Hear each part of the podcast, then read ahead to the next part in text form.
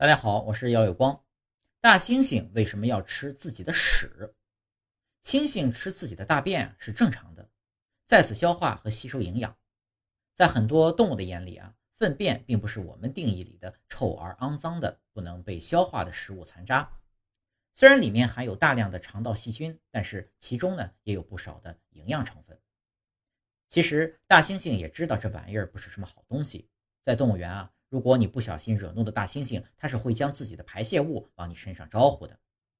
一些昆虫，比如枪狼，也就是屎壳郎和苍蝇呢，就可以依赖粪便中的养料为生。